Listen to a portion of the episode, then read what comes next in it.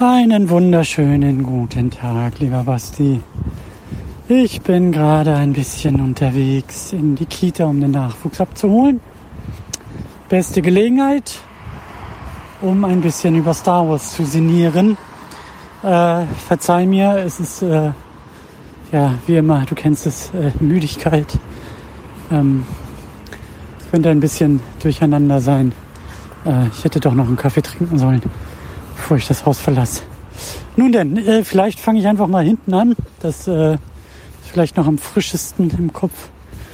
Nämlich deine äh, ja, Beobachtung zu Star Wars und Politik. Das finde ich ja sehr schön. Also äh, das meine ich so ein bisschen, vielleicht geht das so auch in die Richtung, wenn ich sage, so hinter die Qualität äh, tauchen so und sich an den Ideen abarbeiten, weil also ja, finde ich auch. Ich finde das halt irgendwie gut, dass das so politisch da wird. Äh, Star Wars, also ne, wenn du halt irgendwie so ein Imperium hast und Rebellen und äh, also auch die alten Filme waren ja durchaus politisch. Äh, und ne, E-Books, die und die große Vietnam-Metapher und so, das ist ja schon auch alles irgendwie da gewesen. Und klar, jetzt ist das halt irgendwie trockener mit Senat und bla bla bla.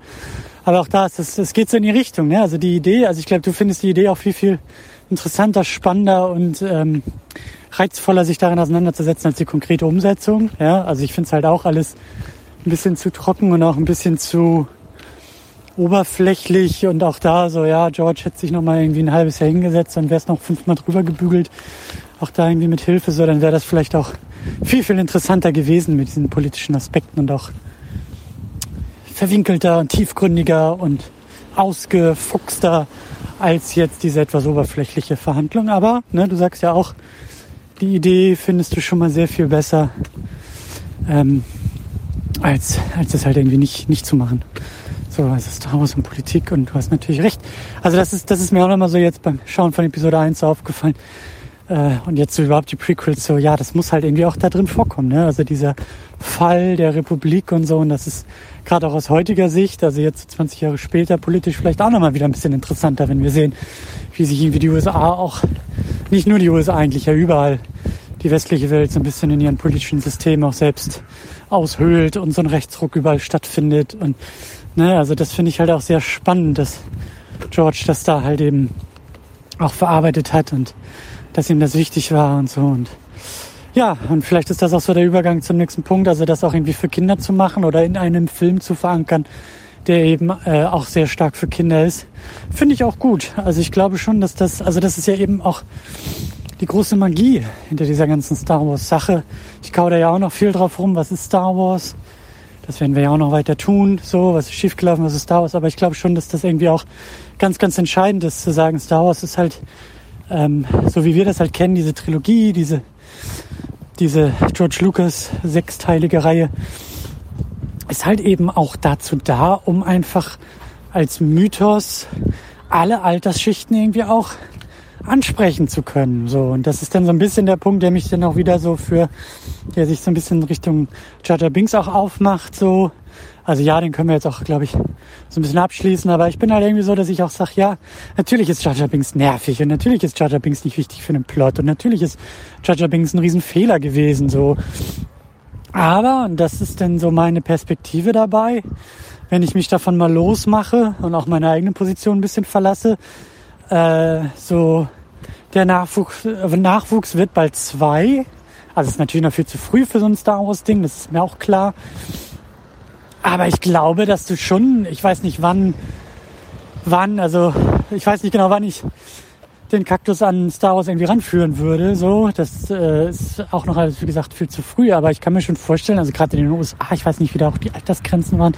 Ich glaube, die waren ja sonst auch eher so ab sechs oder irgendwie so. Was ich sagen will ist, also in dem Alter, so fünf, sechs, ist das, glaube ich, super lustig. Super lustig, was Jar Binks alles macht. Und Hut ab vor George zu sagen, genau da ziele ich halt hin. Und natürlich hast du recht, dass fünf- und sechsjährige Kinder auch irgendwie mehr ähm, mehr vertragen oder mehr verstehen und auch mehr einen höheren Horizont haben. Ich muss mal kurz, hier ist irgendwie, ah ja, schön in der Fußgängerzone hier, das ist natürlich richtig, man muss hier durchfahren. Was ich sagen will ist, ähm, ist ja nicht schlimm. Also das ist so mein Standpunkt, dass ich sage, weißt du was, Jar Jar Binks ist dazu da, damit die fünfjährigen Kinder über Pipi Kaka Humor lachen können. Und ganz ehrlich, mich stört das nicht. Ich kann das ausblenden und ja, mich nervt das, aber, und das ist vielleicht auch so der übernächste Punkt, auf den ich noch hinaus will. Ja, so das Star Wars Fandom äh, ist vielleicht jetzt auch nicht ganz so populär, das jetzt hier irgendwie so groß rauszuposaunen, aber in dem vorherigen Podcast, die ich bei der Second Unit auch zu Star Wars gemacht habe, ist das vielleicht auch schon irgendwie mehr oder weniger durchgekommen. Ich glaube, ich habe mittlerweile schon fast wirklich Verachtung für das Star Wars Fandom. Also bei aller Liebe und alle Menschen, die ich kenne und alle, die irgendwie Star Wars irgendwie gut finden und so. Ich gehöre ja auch dazu, so. Aber irgendwie, also mit allem, was da passiert ist in den letzten Jahren und Jahrzehnten, muss ich sagen, überwiegen für mich einfach die schlechten Aspekte gegenüber den guten Aspekten. Ähm, also Star Wars-Fans bekommen das Star Wars, das sie verdient haben.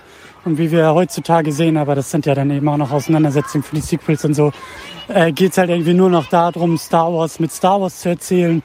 Ja, alle wollen ja irgendwie die gleichen Actionfiguren äh, sehen und wollen ja irgendwie die gleichen äh, fünf Skywalkers und Lichtschwerter irgendwie sehen und ähm, darum geht's irgendwie in der Hauptsache und Star Wars darf ja nicht aus der Reihe tanzen und Star Wars muss immer an die eigene Kindheit anknüpfen und Star Wars ist immer für die gleiche Zielgruppe, nämlich für die Kinder, die in den, weiß ich nicht, 90ern, also für uns quasi, immer nur für Männer, die jetzt in ihren 30ern sind und wehe Star Wars bricht da aus und macht mal was anderes, dann ist gleich der Untergang des Abendlandes und da sind auch sehr, sehr toxische Strukturen auf jeden Fall in dem gesamten Fandom drin, wo ich sage, ja, da könnte sich das, da muss sich das Fandom auch stärker von distanzieren, aber das sind einfach so die lautstarken Arschgeigen, die da irgendwie so, glaube ich, auch das Zepter in die Hand nehmen und die da auch einen Haufen Leute vielleicht auch überschatten und vielleicht bin ich da auch irgendwie ein bisschen unfair, aber ich weiß nicht, das geht für mich halt auch in andere toxische Online-Communities, so dieser ganze Snyder Cut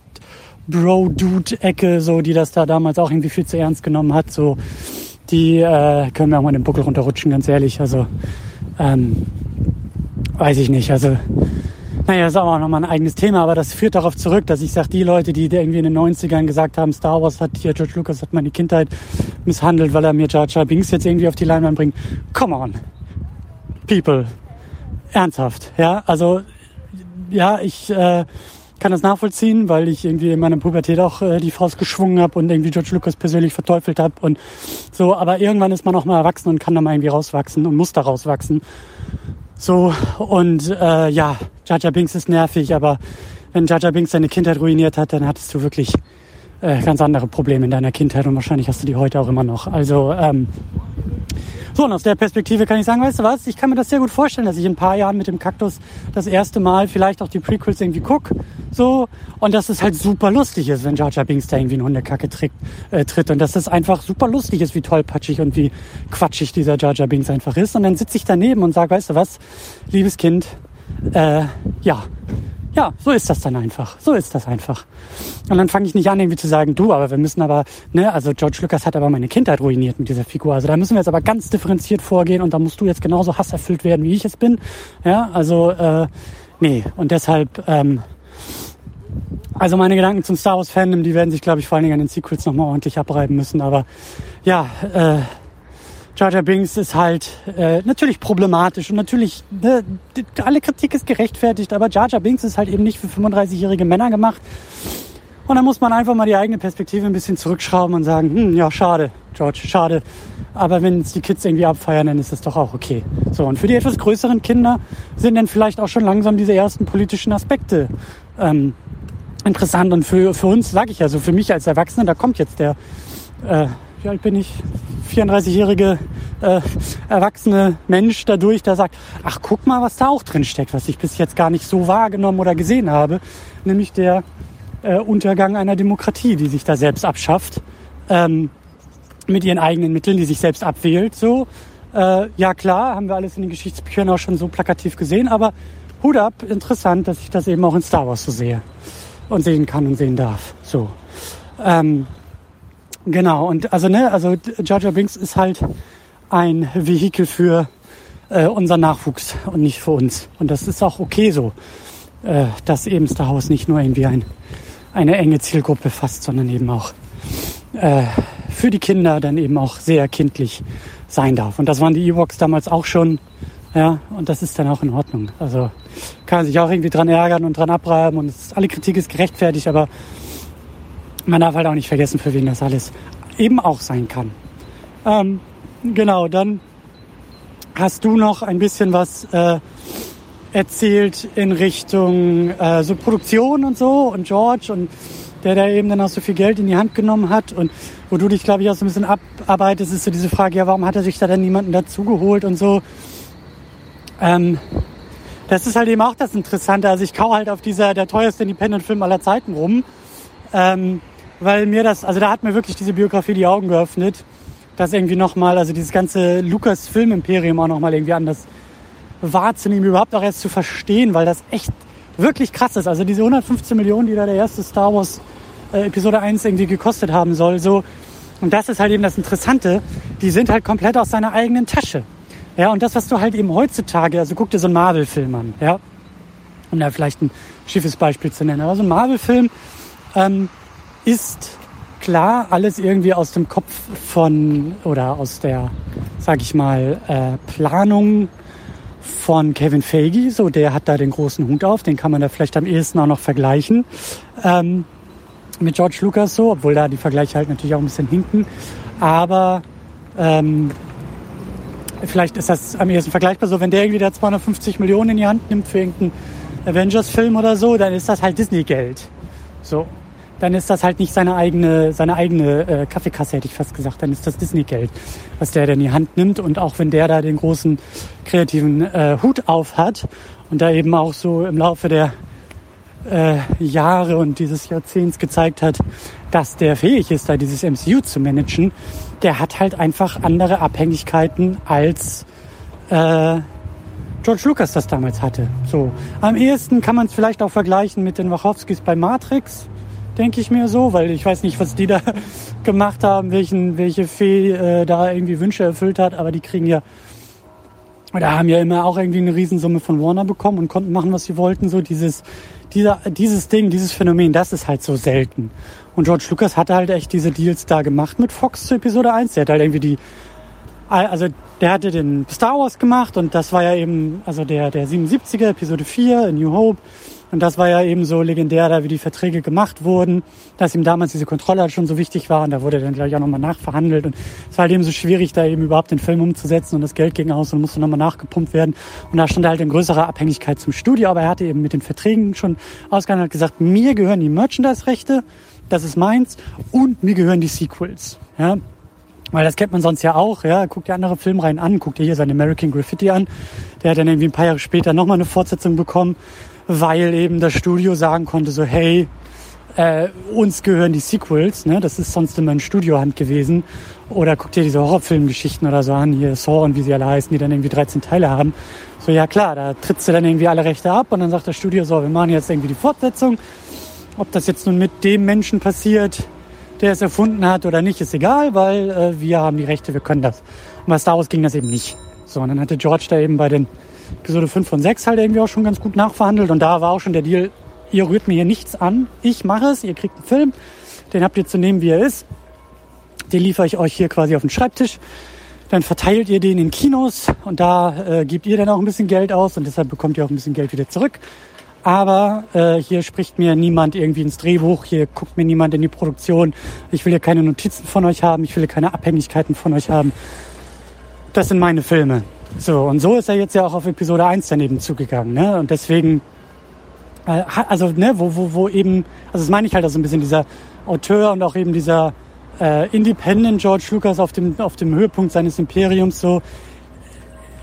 Also der hätte sich halt eben immer die Hilfe selber holen müssen, weil es keine Instanz außenrum gab, die gesagt hat, so George, hier ist mal unser Feedback, weil wir haben ja auch Geld dafür ausgegeben und äh, wir sind das Studio und was weiß ich, unsere, weiß ich nicht, 50 Millionen, die wir reingesteckt haben, die sorgen eben auch dafür, dass wir was mitzureden haben. So, das ist halt nie passiert. Das war halt immer alles aus seiner eigenen Tasche. Also, äh, also, äh, äh, ich bin gerade ein bisschen abgelenkt, weil jetzt hier nicht klar ist, ob hier jemand abgeschlüpft wird oder nicht. Ist aber nicht relevant für mich. Also, äh, George hatte halt eben diese komplette Autonomie. So, und ähm, das macht es halt eben so spannend, weil ich halt auch immer dachte, ja, warum hat er sich denn nicht irgendwie, der hätte doch noch mal und das, warum hätte das Studio da nicht irgendwie noch mal und die haben doch bestimmt das Drehbuch gelesen und auch gesagt, ey, was ist das hier? Oder haben sich denn die Dailies irgendwie angeschaut von den, vom Filmset und gesagt, wo geht die Reise hin, was soll das und so. Erstmal ist das alles gar nicht so sehr passiert Und das ist der nächste Punkt, auf den ich hinaus wollte, so auch ähm, diese mentale Übung, so wenn wir uns jetzt in die 90er zurückversetzen. Ne? Und wir sind jetzt bei Episode 1 und wir gucken uns das Ding an und wir sehen ja das Ergebnis und sagen, um Gottes Willen, was ist denn da passiert? So, vor dem Erscheinen dieses Films, also du musst dich, glaube ich, in eine Zeit zurückversetzen, in der Star Wars ja nur die Originaltrilogie war und ich sag jetzt mal so im Schnitt, also da kann man über Rückkehr der Jedi-Ritter meinen, was man will, so, ne? werden wir auch noch drüber sprechen, aber im Schnitt sind das gute Filme. Ja, im Schnitt ist das ja alles irgendwie aufgegangen, was da passiert ist. So, und dann kommt, dann heißt es so Mitte der 90er, ne, was hatte ich gesagt, 94 setzt sich George irgendwie hin und schreibt die ersten Zeilen im Drehbuch. Und die Welt weiß, es wird einen neuen Star Wars geben, so absolut sichere Wette. Ja, Star Wars ist zurück, George Lucas ist zurück. Natürlich, komm, gib her. Das wird, das wird eine sichere Bank. Was soll denn da schon schiefgehen? Was soll denn da schon schiefgehen? Ja, also so, so stelle ich mir die Zeit damals eben vor. Und so war das wohl auch die ganzen Deals, die da eben auch massenweise mit Spielzeug gemacht wurden. Die ganzen Merchandise, Lizenz, äh, Inhaber von Spielzeug bis Süßigkeiten bis Plüschtiere bis alles, was da ja auf dem Markt gespült wurde, so, die haben alle die Hände aufgehalten, haben alle die Kassen aufgemacht und gesagt, George, unser lieber Freund, komm mal zu uns, wir haben da eine Idee. Und George hat gesagt, klar, ja damit, gebt mir das Geld, ihr kriegt dann hier die exklusiven Dingsbumsrechte und auch da so dieses, was soll schon schiefgehen. Und ich habe irgendwie auch gelesen, dass da dann aufgrund der Qualität von Episode 1 irgendwie auch viele Sachen liegen blieben in den Regalen und irgendwie der Markt auch total übersättigt war und dann irgendwie schon bei Episode 2 irgendwie, glaube ich, ich weiß nicht mehr genau, was da die Zahlen waren, aber deutlich weniger Merchandise, irgendwie nur noch 60 Prozent äh, im Vergleich zu Episode 1 irgendwie auf den Markt geworfen wurde, bla bla bla also da hat man schon gemerkt, dass man sich da die Finger ein bisschen verbrannt hat. Und ich glaube, das ist so das Ding. Ich glaube, das erklärt auch so einiges, was da schiefgelaufen ist. Ja, also zu einer Zeit, also erstmal, ja, George hat die komplette Autonomie und kann machen, was er will. Er ist niemandem Rechenschaft schuldig und niemand kann sich da einmischen in die Nummer. So, Punkt eins, haben wir ja auch schon so ein bisschen festgestellt. Punkt zwei, du musst ja auch erstmal auf die Idee kommen, dass es halt auch richtig in die Hose gehen kann. Ne? Also George hat ja in den Jahren und Jahrzehnten davor eigentlich nur bewiesen, dass er in der Lage ist, irgendwie die erfolgreichsten Filme aller Zeiten für diese Zeit damals zu machen. Was soll da schon schiefgehen? Ja, wer kommt da schon auf die Idee und denkt auch vielleicht über sich selbst, oh, ich weiß es besser als George. Oh, ich weiß besser, was jetzt hier irgendwie Episode 1 sein sollte, als derjenige, der hier äh, Filmgeschichte geschrieben hat. So, ne? Also das ist ja eben auch George, Georges Baby. Was soll da schon schiefgehen? So. Plus, und das hast du ja auch so ein bisschen erwähnt, ich glaube auch, dass die Realisation, was da eigentlich das konkrete Ergebnis nachher ist, äh, glaube ich, auch sehr spät kam. Äh, du hast ja auch, oder wir haben ja schon diese Doku erinnert, äh, the, äh, erwähnt, äh, The Beginning, ja, so das Making-of äh, von Episode 1. Und da hatte ja damals auch der Plinkett eben so diese fantastischen ähm, hinter den Kulissen Momente da so rausgegriffen, so äh, wo halt irgendwie da das Team rund um George irgendwie mit Schnitt und Produktion da irgendwie im Kino sitzt und den ersten Rough Cut da irgendwie anguckt bei ihm auf, dem, auf der Skywalker Ranch und alle da irgendwie mit, mit, mit erschüttertem Blick irgendwie da sitzen und George sich irgendwie rechtfertigt und sagt, naja, ich kann da eigentlich auch nicht mehr viel machen, weil ich habe das ja also stylistically intended to be this way. Also ähm, äh, so viel, so viel anders geht ja gar nicht mehr. Ich kann es vielleicht noch ein bisschen reduzieren, aber eigentlich ist das ja äh, kaum möglich, diesen Film jetzt noch großartig zu verändern. So.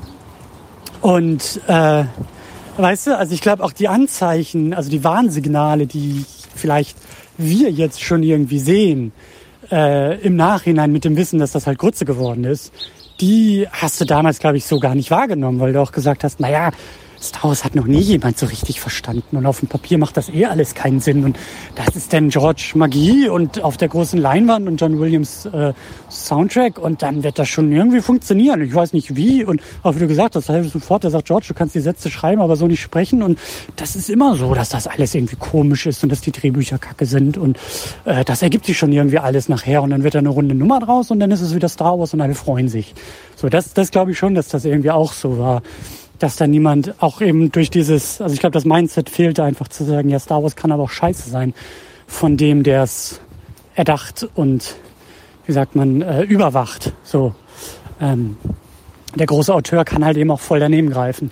So, und ich glaube schon, dass das irgendwie, ähm, dass das auch so Faktoren sind, die damit reinspielen.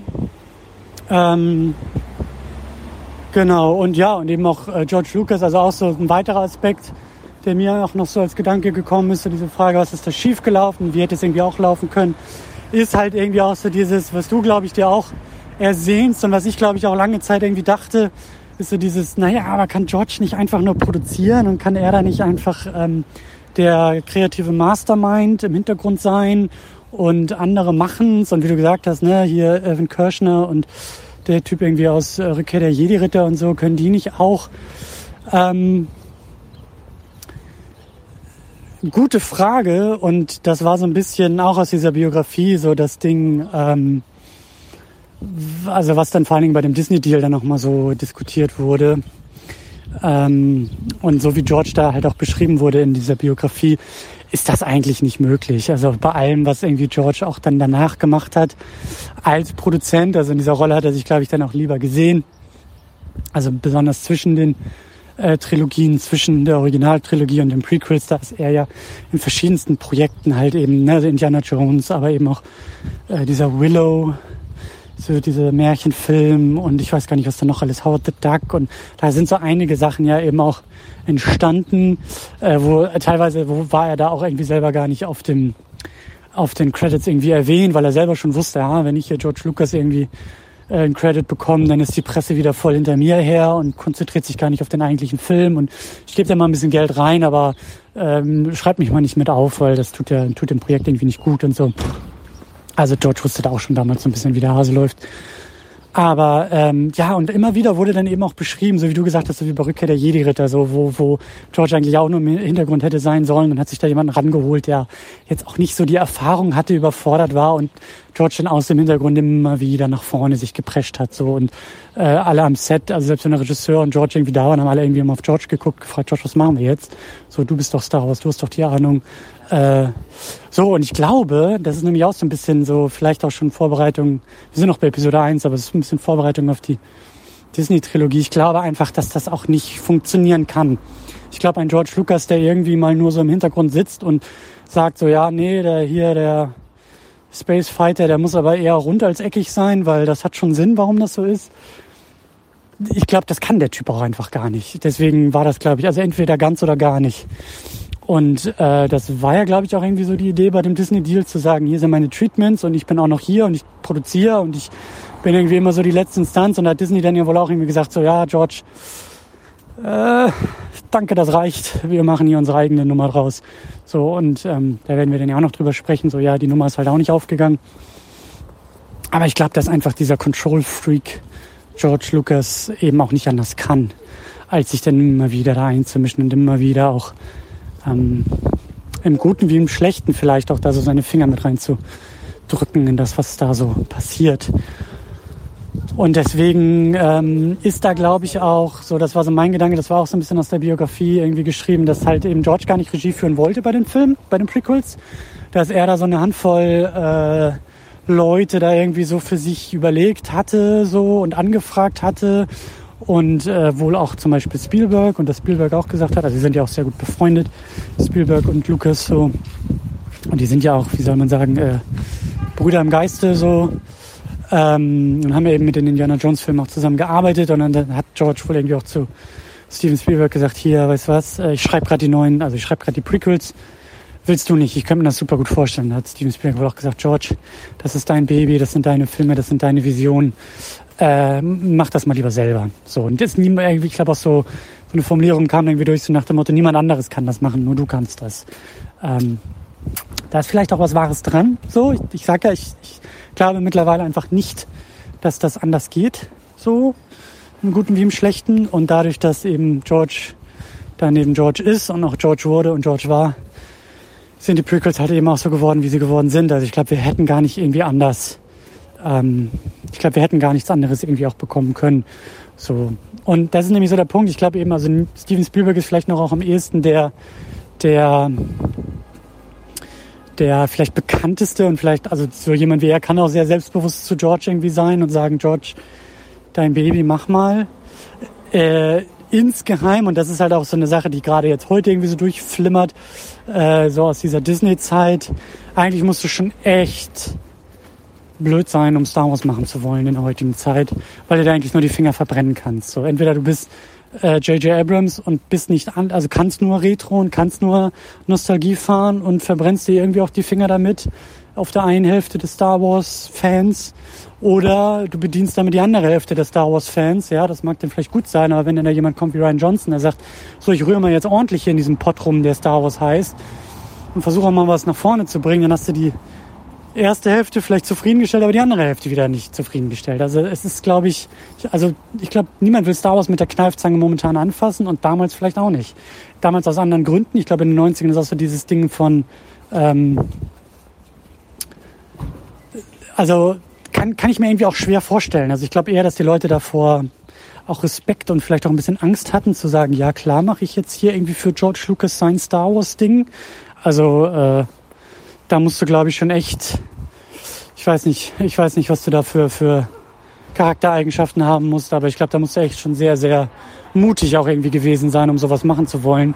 Weil du halt, glaube ich, auch damals schon irgendwie nur ähm, scheitern irgendwie konntest, weil, weil, ähm, ja, weil du dir, glaube ich, auch nur die Finger verbrennen kannst. Ne? Also entweder du arbeitest mit George Lucas zusammen und machst alles falsch, oder du arbeitest mit George Lucas zusammen und machst irgendwie alles richtig, aber wie wahrscheinlich ist es, dass du irgendwie alles richtig machst. Also ich weiß nicht, ich kann mir das irgendwie schwer vorstellen und vielleicht eben auch schon, weil damals, ähm, ja, also ja, naja, viele Gedanken, die vielleicht auch noch bei den Sequels mal so durchkommen müssen, aber ich glaube, das ist schon echt schwer, ähm, als nicht George Lucas sich Star Wars irgendwie zu nähern und damit was irgendwie zu machen und auch irgendwie was zu schaffen. So, ich glaube, wie gesagt, du bist auch in den 90ern schon irgendwie nur zum Scheitern verurteilt. Und plus eben auch so ein George Lucas, ne, sag ich ja so, der eben äh, komplett in eigener Regie, also niemand zwingt ihn dazu, das aus der Hand zu geben. Ne? Wenn er sagt, ich möchte mir andere Leute suchen und alle Leute sagen, nee, machen wir nicht, dann ist es naheliegend, dass er es selber übernimmt. So. Weil äh, kein Geldgeber dahinter sitzt und sagt, George, du bist nur Produzent, ja, alles andere haben wir hier nicht ausgehandelt. Äh, und wir haben ja auch ein Mitspracherecht in dem Projekt und wir wollen, dass XY übernimmt. So, das gab's halt nicht. Also, tja. Naja, wieder viele Gedanken. Jetzt haben wir schon wieder nicht über Qui-Gon geredet. Vielleicht sollten wir das wirklich mal in der nächsten Ausgabe machen. Äh, du hast auf jeden Fall auch recht. Obi-Wan, Qui-Gon. Vielleicht ist das auch jetzt so der, der, der, äh, nicht nur der Running Gag, sondern wirklich jetzt mal der Versuch, ähm, zu sagen, wir lenken auch mal wieder mehr Richtung äh, Film über, weil wir haben jetzt auch sehr viel Allgemeines, glaube ich, verhandelt. Äh, klar kannst du natürlich noch ein bisschen ähm, nachlegen zu den Sachen, die ich gesagt habe. Aber vielleicht schaffen wir es ja wirklich nochmal den Bogen wieder zurück auf den eigentlichen Film irgendwie auch noch zu lenken und zu leiten. Und ich glaube, dass wir tatsächlich diese, also ich glaube, Jar Binks haben wir schon mal ganz gut abgehandelt. Ich glaube, mit Anakin haben wir uns auch schon mal ganz gut beschäftigt. Äh, die Jedis haben wir auch gut abgeschlossen, glaube ich. Und die werden auch eher in Episode 2 und 3 auch nochmal wieder Thema werden müssen. Aber erzähl mal, wie das aussieht mit, äh, mit Qui-Gon Jinn und mit äh, Obi-Wan Kenobi. Also vielleicht greife ich das einfach nochmal auf, so diese Beobachtung, dass halt eben Qui-Gon der Vater hätte sein müssen für Anakin, aber dadurch, dass er eben stirbt und Obi-Wan übernimmt, hat Anakin vielleicht nur einen Bruder bekommen und äh, hätte aber einen Vater gebraucht. Und das war eben schon die tragische Veranlagung im Fall von Anakin Skywalker zu Darth Vader. Also, bin gespannt, was du sagst. Lass uns auch sehr gerne noch über die, wir müssen eigentlich auch über, über Amidala irgendwie sprechen. Die ist ja auch noch sehr wichtig in diesem politischen Kosmos. Ähm, genau, also, ich bin gespannt, was du sagst. Lass uns gerne mit Qui-Gon und Obi-Wan weitermachen. Ansonsten vielleicht auch einfach mal die offene Frage gestellt, was dir überhaupt noch zu den Filmen so direkt einfällt ob wir den Sprung nochmal überhaupt zu dem Film schaffen, ob wir den überhaupt nochmal brauchen. Also gibt es noch Dinge, die fehlen, die äh, noch Gesprächsbedarf haben, sag gern Bescheid. Ansonsten Qui-Gon und Obi-Wan. Also, ich tauche ab. Bis zum nächsten Mal. Ahoi.